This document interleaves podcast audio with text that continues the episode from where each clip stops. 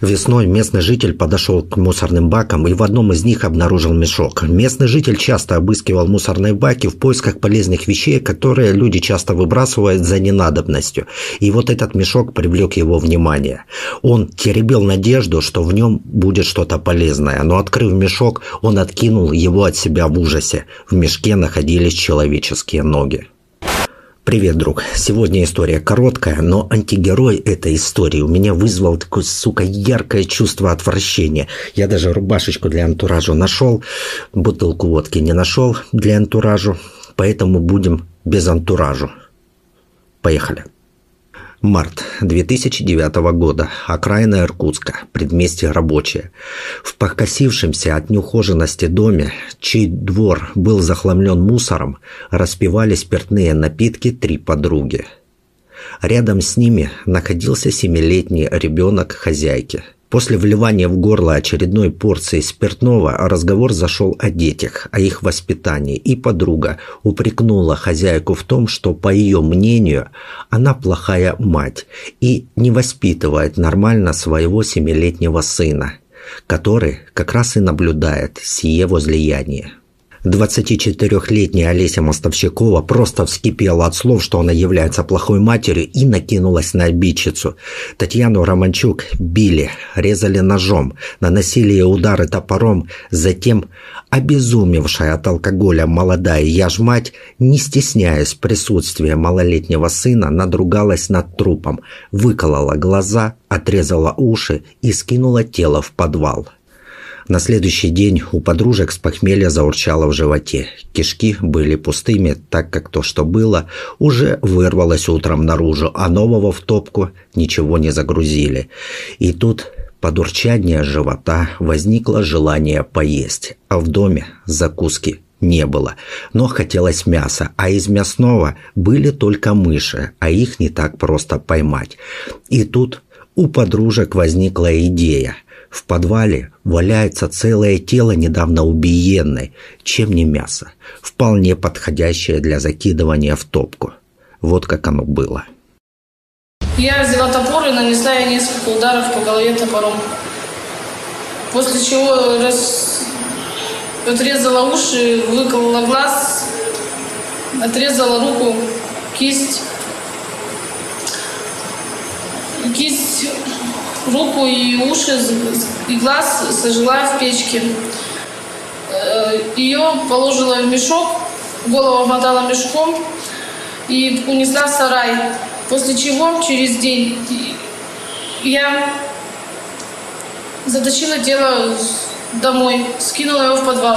Еще через некоторое время также с подружкой Юлей мы спустились в подвал, так как она сказала, что хочешь поесть мясо. Мы решили отрезать кусочек мяса. Отрезав кусочек мяса, еще мы при этом отрезали лобок.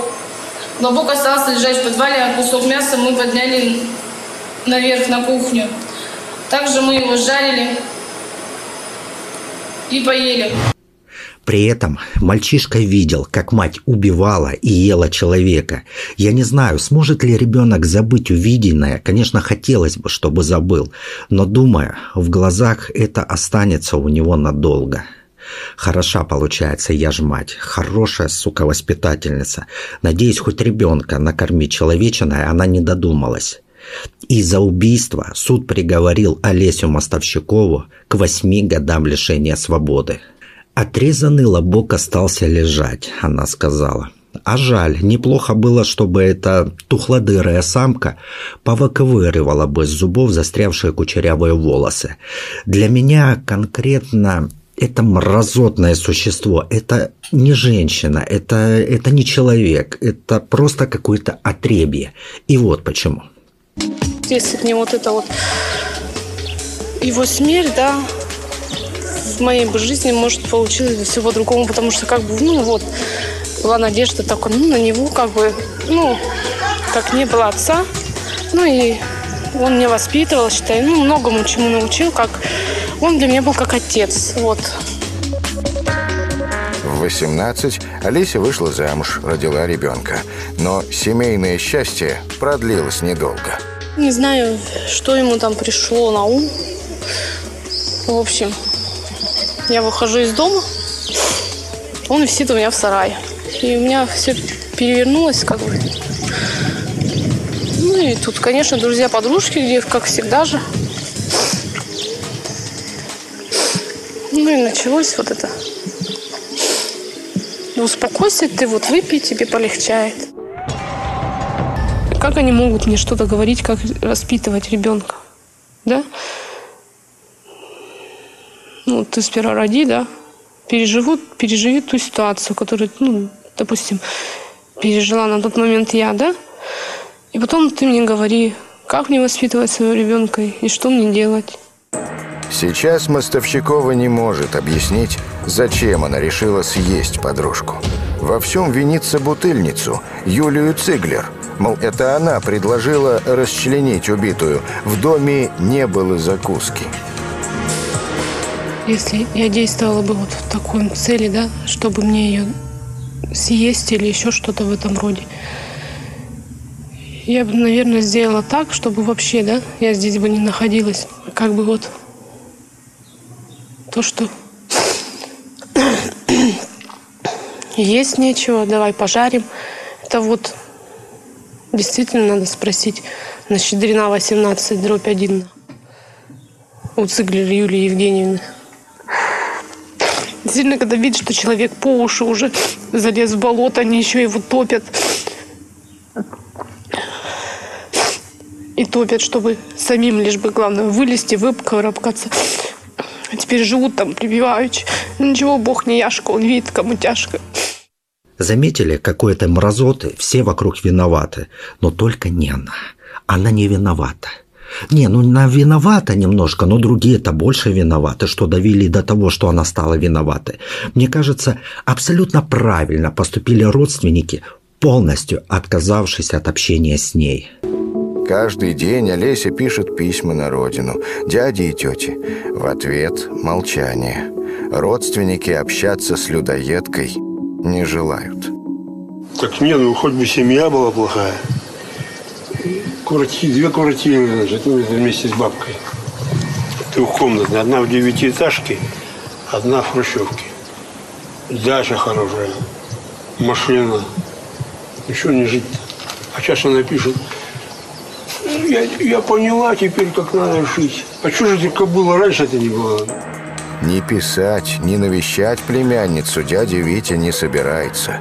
Говорит, намучились с этой Олесей все родственники.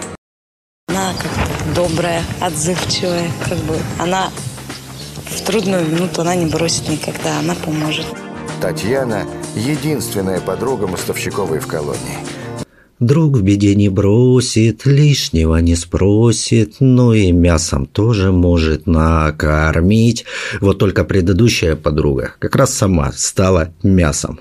Эта недалекая двуногая представляет огромную опасность для окружающих, так как все вокруг у нее виноваты. А мы знаем, что бывает с виновницами.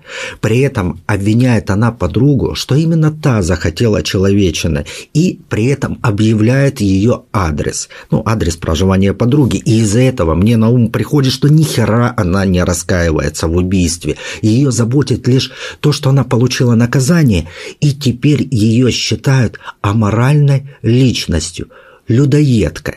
Да, возможно, и не прав, возможно, она одумалась, изменилась и ведет сейчас достойную жизнь, так как она уже освободилась. Возможно, но исходя из того, что я видел, у меня это существо вызывает омерзение.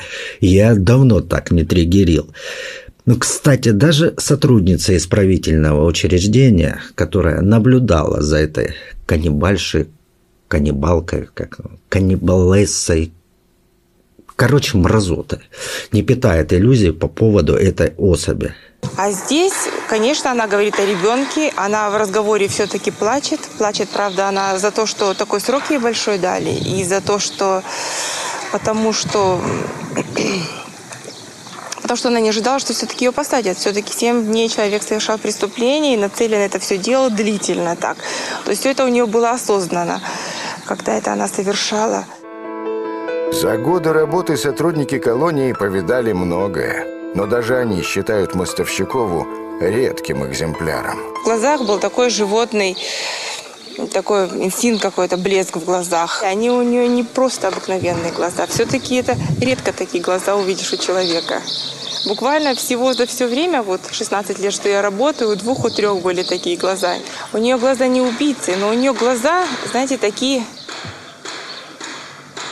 даже не знаю, как сказать. Даже не знаю, как сказать, но по глазам видно, что это не просто необыкновенный человек.